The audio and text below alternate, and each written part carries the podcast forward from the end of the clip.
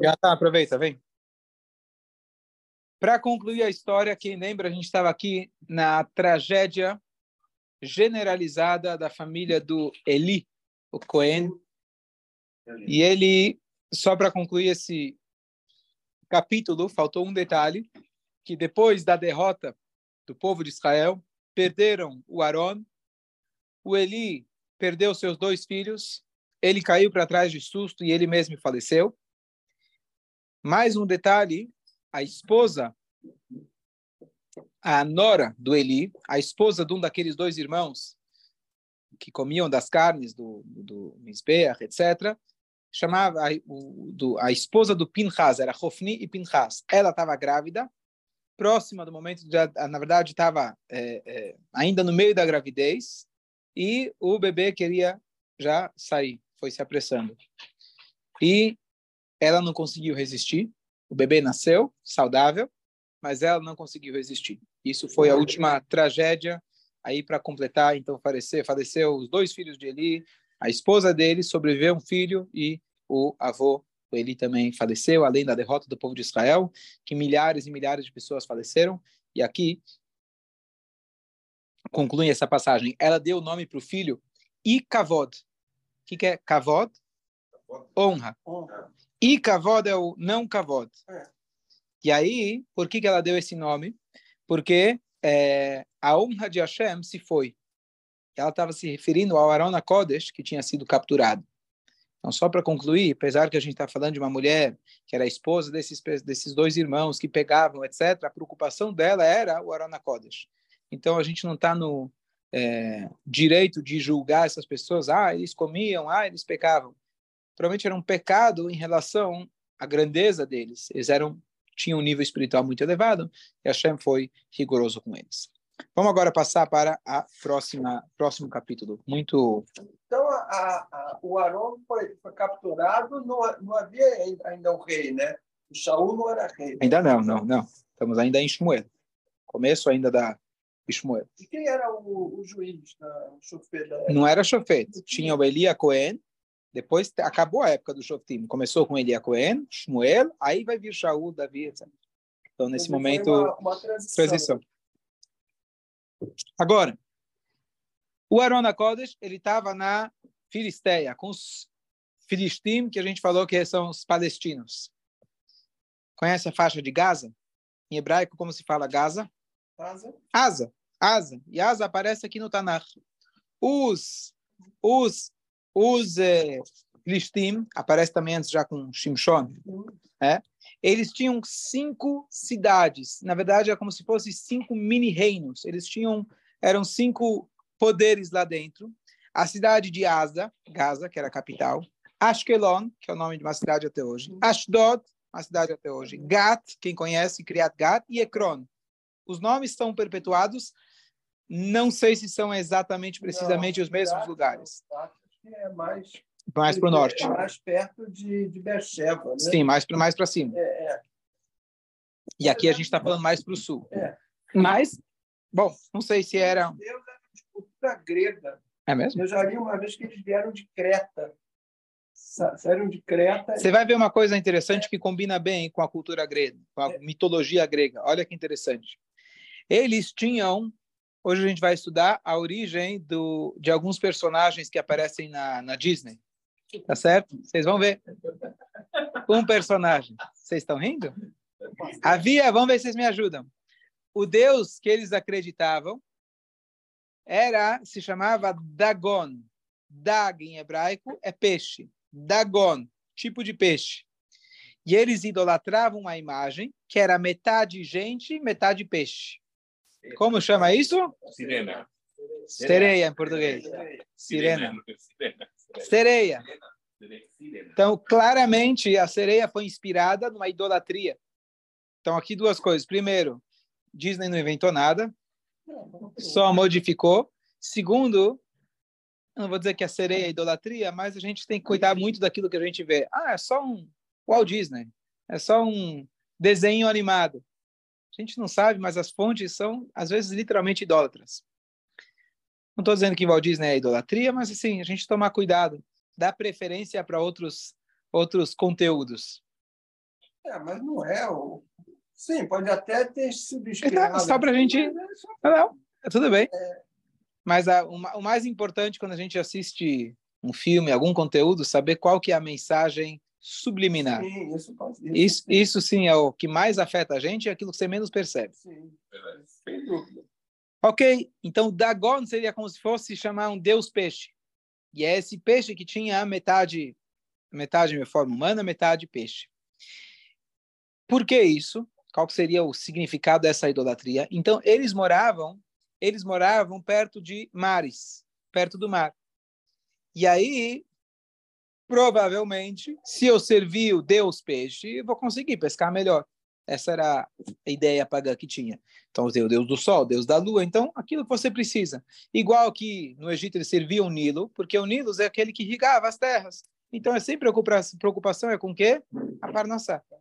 Então, nada mais é que fazer idolatria daquilo que a gente acredita que dá para a gente a Parnassá, seja o trabalho, seja as vendas, seja... Então, a gente saber que a gente pode acabar fazendo o mesmo erro. Bom, esses Plishtim, então, eles levaram consigo o Aron, eles tinham roubado. Só que o Aron, apesar que nós não merecíamos tê-lo mais, mas não por isso ele ia ficar de boa lá em qualquer lugar. E Hashem vai começar a mandar punições para cada cidade que decidiu ter o Aron junto com ela.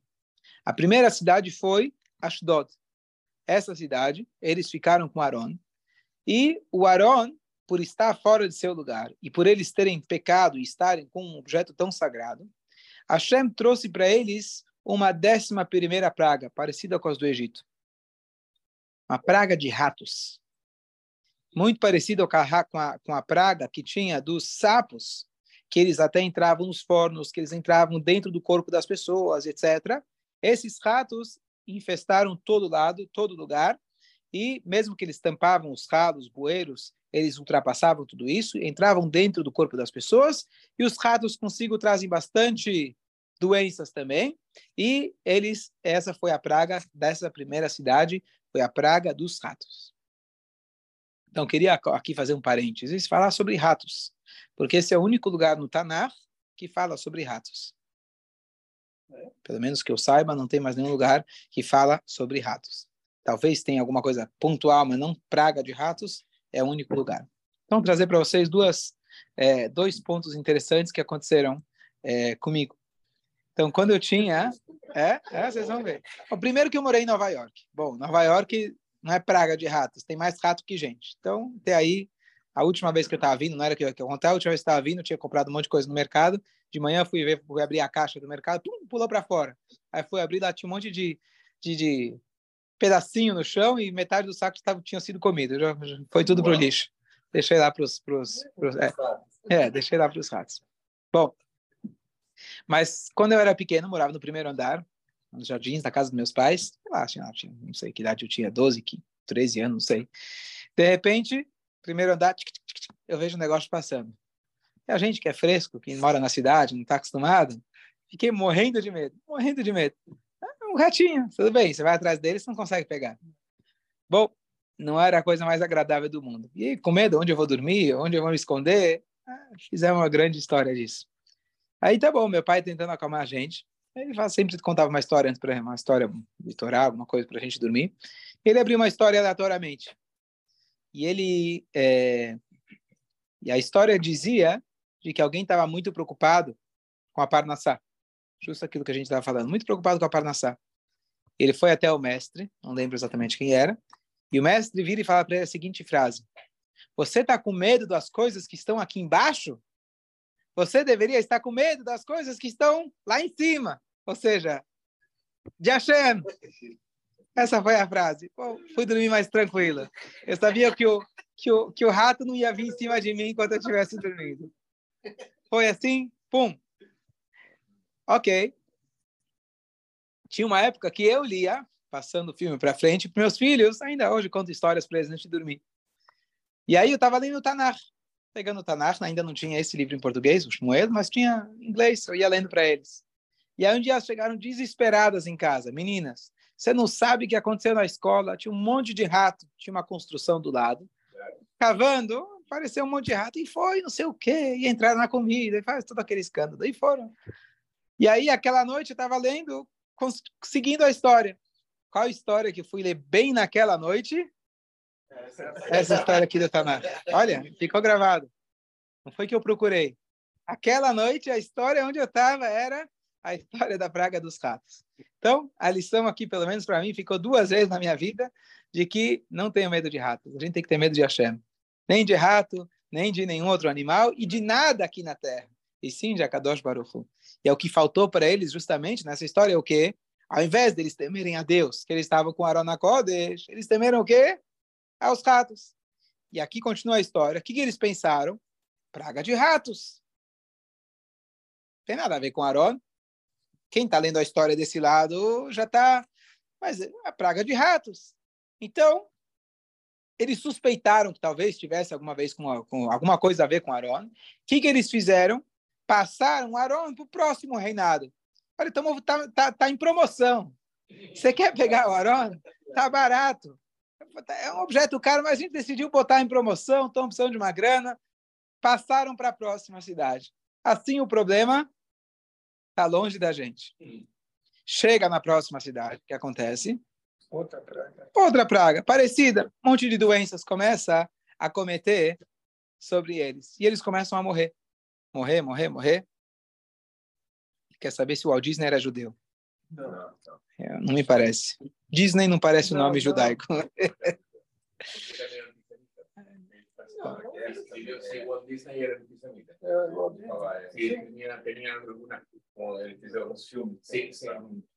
Antissemita eu não sabia. Não sabia. Ok.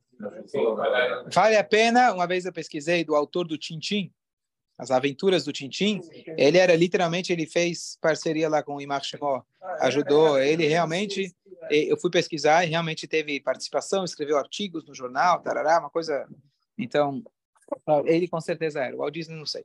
Bom. Aí, sai o Mickey Mouse, então. Ah, a história do Mickey Mouse é diferente.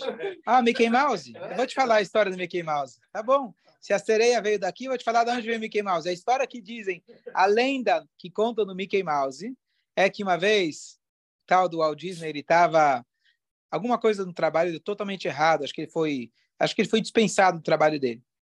E aí ele pegou o metrô, ou o trem, na época, para voltar para casa. Ele estava no trem, de repente ele vê um mouse entrando, um ratinho entrando. E aí veio a ideia para ele: por que, que eu não faço o famoso Mickey Mouse? É fazer a, de, de limão fazer virar limonada. Então, ele, ele era gay, né? O, de... Bom, não sei. É, não era. Bom, na época não se falava muito, né? Bom, não vem ao caso. Vamos lá. E aí, o que, que eles falam? ok, vamos lá. O Aaron, então, da cidade de Ashdod, ele vai para Gat. De Gat, ele vai para Ekron. E lá teve um acúmulo das duas pragas. Na primeira foi o rato, na segunda foi doenças, na terceira foi ratos e doenças. Ok? Associaram isso? Hã? Quem associou? Associaram por quê? Porque mandaram o Aaron embora. E aí parava, parava. Lá, já pelo jeito, parava. Aparentemente parava mas ia para a próxima, aí lá começava outra. Quer dizer, o fato que eles moveram o Aron, tiraram do problema deles, quer dizer que eles associaram. E vamos lembrar aqui que eles pegaram isso como um objeto sagrado. Vamos fazer uma analogia. Hoje, só um minuto. O, o, hoje as pessoas estão lutando o quê lá? Hoje, ontem, o artigo lá que o quem foi desde lá que ele foi subiu no, no templo do, do monte lá no Alaxa, certo? todo mundo lutando, porque você sabe que tem uma do chá lá. Isso, isso hoje, numa época onde fé e crença é muito menos do que tinha naquela época, uma época de idolatria, onde todo mundo tinha uma crença muito forte em objetos, em coisas, certo? Em significados, em simbolismos. Então, eles sabiam que eles estavam aqui com Aaron, certo? Ah, teve um detalhe interessante. Ah, esqueci o detalhe muito importante. Por que, que eles associaram? Agora eu me lembrei. Quando eles, eles tinham feito, colocado o, o Arona Kodesh dentro do templo dessa idolatria chamada Dagon. No primeiro dia que eles chegaram lá, eles viram que o Dagon, isso antes ainda da, pra, da praga, esqueci de contar, eles chegaram lá e eles viram que o Dagon estava no chão, como se fosse prostrado, ajoelhado para o Arona Kodesh.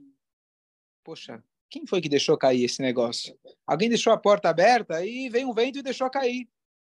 Tá bom? Então eles reergueram o Dagon e chegou o dia seguinte, eles viram o Dagon novamente prostrado, só que as mãos e a cabeça dele estavam em outro lugar, ficou sem cabeça e sem mãos. E eles colocaram as mãos e a cabeça, acharam ela lá na porta do templo. É? É? É, onde daquele tempo que eles fizeram na Kodesh. Uma, uma lição, uma, uma, uma, como chama? uma mensagem muito clara para eles. Qual foi a mensagem que eles absorveram? Uau! Esse é o lugar onde caiu a cabeça do, do Dagon? Esse lugar ninguém pisa, esse lugar é sagrado. Inverteram. Ao invés de perceber que o Aaron Kodesh é o único Deus, o teu falso Deus está se curvando para o Deus único, eles, não, não, ninguém pisa aqui. Ah, como que ele caiu? Ah, o vento. Será que a gente não faz a mesma coisa?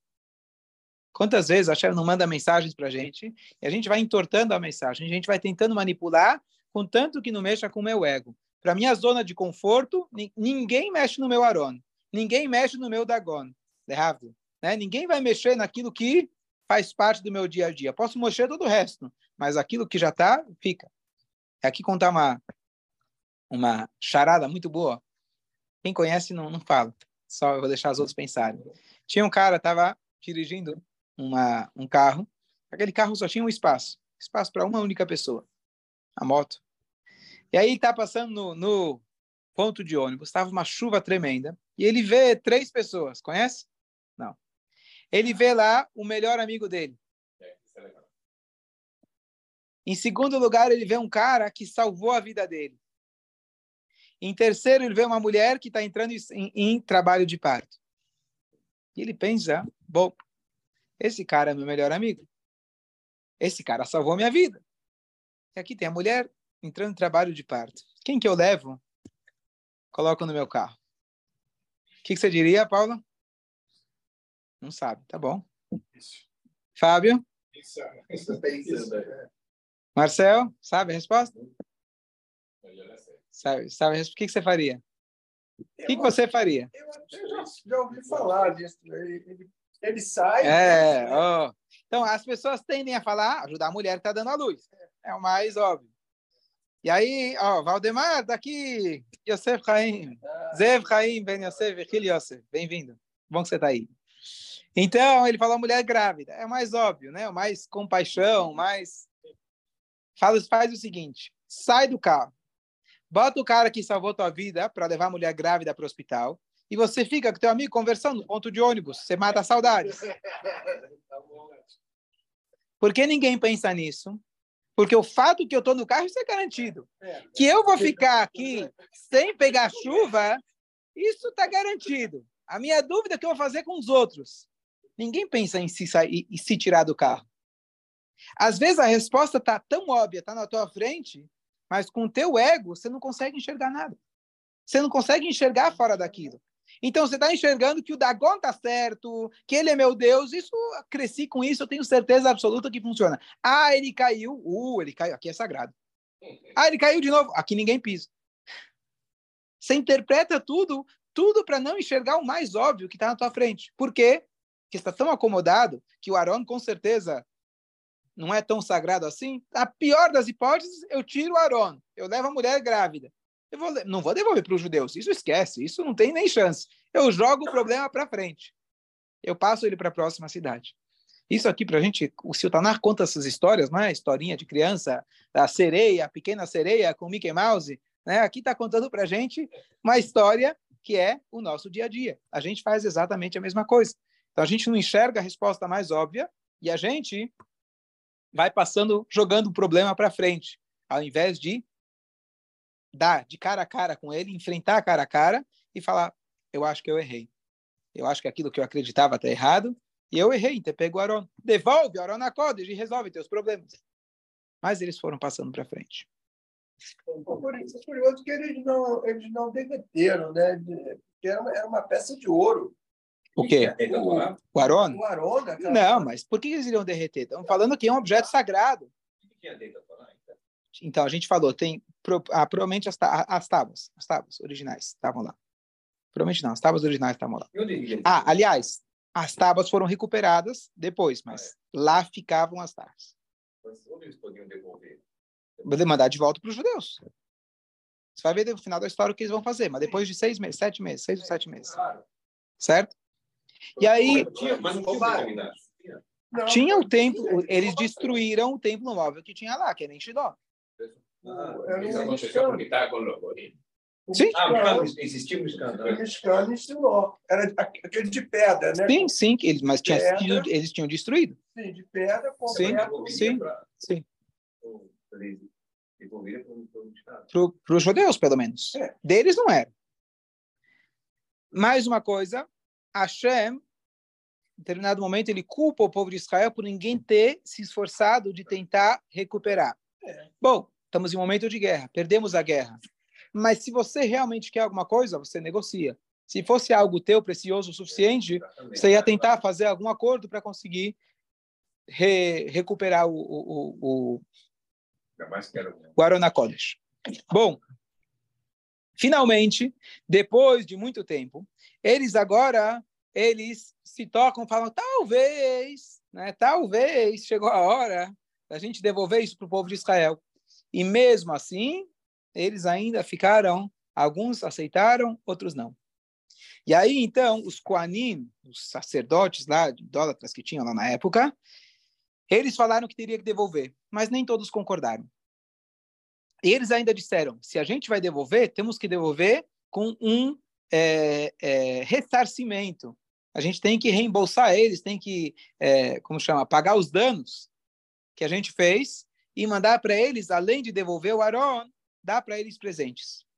E aí eles fazem a seguinte sugestão: vamos pegar ouro, for, fundir eles, fundir o pedaço de ouro, pedaço de ouro, e fazer deles cinco formas que representariam as doenças que acometeram eles, algum tipo de bolha, etc. E cinco ratos de ouro. Que isso seria esculpido, como chama? É, é, é, é fundido no, no, no, formato desse rato, que seria a, a, maneira da gente mostrar que a gente conectou da onde veio o problema. A gente está agora devolvendo e nos. Hã? Não é devolvendo o problema. A gente reconhece que o rato que veio para a gente, ele é por causa do Aron. Fizeram em formato de ouro para devolver para o povo.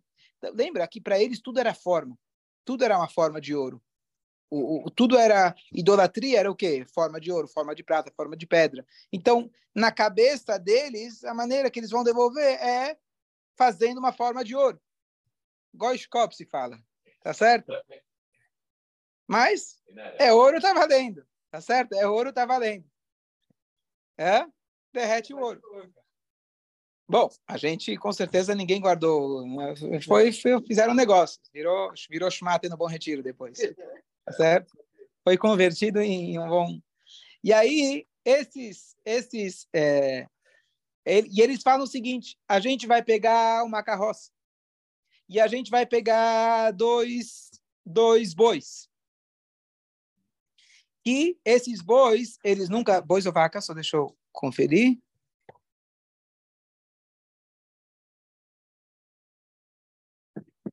duas vacas, desculpa, na carroça, prendem os bezerros num lugar próximo, porque aí ele tem a opção para onde vai a vaca, para o bezerro ou para qualquer outro lugar.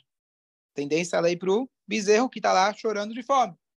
E essas vacas que nunca carregaram nenhuma outra carroça anteriormente, porque se elas já conhecem algum caminho, provável que elas vão seguir o caminho, então vão pegar alguma que está limpa, virgem, não tem, não tem vícios. Está livre de vícios. E vamos ver para onde ela vai. Se ela se dirigir para o campo israelita, então a gente vai saber que realmente erramos. E dessa forma eles conseguiram que todos, mesmo aqueles que estavam se negando, dessa forma ia ser um sinal divino de para onde o a, a carroça deveria ir. Então lembra aquela piada? Hã? Quê? Com arão na corda de em cima. Bem lembrado. Sim, claro. Com arão na corda de em cima. É, lembrando, não, o que lembra é aquela piada aqueles caras que o cara ganhou muito dinheiro. Fala, olha, eu preciso dar uma parte para o dízimo, né? Afinal, então eu vou pegar todo o dinheiro, jogar para cima. Eu faço um círculo no chão, o que cair dentro é meu, o que cair fora é do dízimo. Conhece? Todo mundo conhece. Tá bom. O outro falou o contrário. O que cair dentro é para o dízimo, o que cair fora é meu. E o terceiro falou: olha, eu vou jogar para cima. O que Deus pegar é dele, o resto é meu. Então eu vou colocar aqui a carroça e para onde, se ela, se ela for, quer dizer, ele colocou o bezerro já puxando para ficar aqui. Colocou uma carroça aqui, uma, uma vaca que não iria, não conhecia nenhum caminho. E vamos ver se Deus, se Deus pega. Se Deus pegar é dele. Quer dizer, mesmo assim, quer dizer, eles fizeram de uma maneira que as chances naturais da vaca querer ir para lá eram muito pequenas. Ou seja, eles queriam assim, Deus, vou jogar aqui o Arão, se você pegar é teu. Caso contrário, ainda, ainda assim, eles queriam que ficasse lá. Como a, a teimosia humana é, é, forte. Bom, então eles, os Plishtim, eles escutam então esse conselho dos eh, sacerdotes, feiticeiros que eles tinham lá. Eles fizeram muitos daqueles ratos, não só os cinco, e é, eles deram, cada um participou então dessa campanha de dar o ouro. Eles colocam Arona Kodesh, então, nessa carroça nova. Do lado dele tinha lá, estava puxando uma, a caixa com, a, com os presentes. E eles ficam lá esperando ver o que, que acontece. Hã? E aí, então, aos poucos as vacas começam a se mexer, elas começam a andar, e para onde elas vão? Elas poderiam ir para qualquer lugar, poderiam ir em direção aos bezerros, mas elas se, dire... se dirigem ao lugar que até hoje tem um nome, que é Beit Shemesh. Hoje, perto de Jerusalém, você tem lá o Beit Shemesh, que não sei se é o mesmo lugar, mas eles se dirigem, é longe, eles se dirigem é, para Beit Shemesh, que era uma cidade na fronteira dos Plishtim. A gente precisaria ver exatamente qual era o mapa é. dos Plishtim, tem aqui, posso mostrar depois. E mesmo lá no caminho, ainda eles poderiam pegar qualquer outra saída, mas eles realmente se dirigem a Eres Israel. E aí, naquela hora, os Yodim que estavam lá, eles vêm de longe alguma coisa estranha e o que, que, é aquele negócio? O que está vindo lá? Né, o pessoal da fronteira, da Tzavá, ficou lá de olho, né? Estava lá com, os, com, as, com as armas, fica de olho. Que, que tá? Os drones reconheceram que tinha lá algum objeto estranho não identificado. Eles foram lá ver o que, que era. E Hashem, ele finalmente, realmente devolve o Arona Kodesh para aonde ele pertencia. O mais importante para a gente lembrar de que essa ideia aqui, a gente está fazendo todo um auê do Arona Kodesh. Se esse é o dízimo de Deus, deixa ele pegar sozinho, ele que se vire. Mas você vê o tempo todo que Elia Cohen, que mais chocou ele foi a ausência do Arona.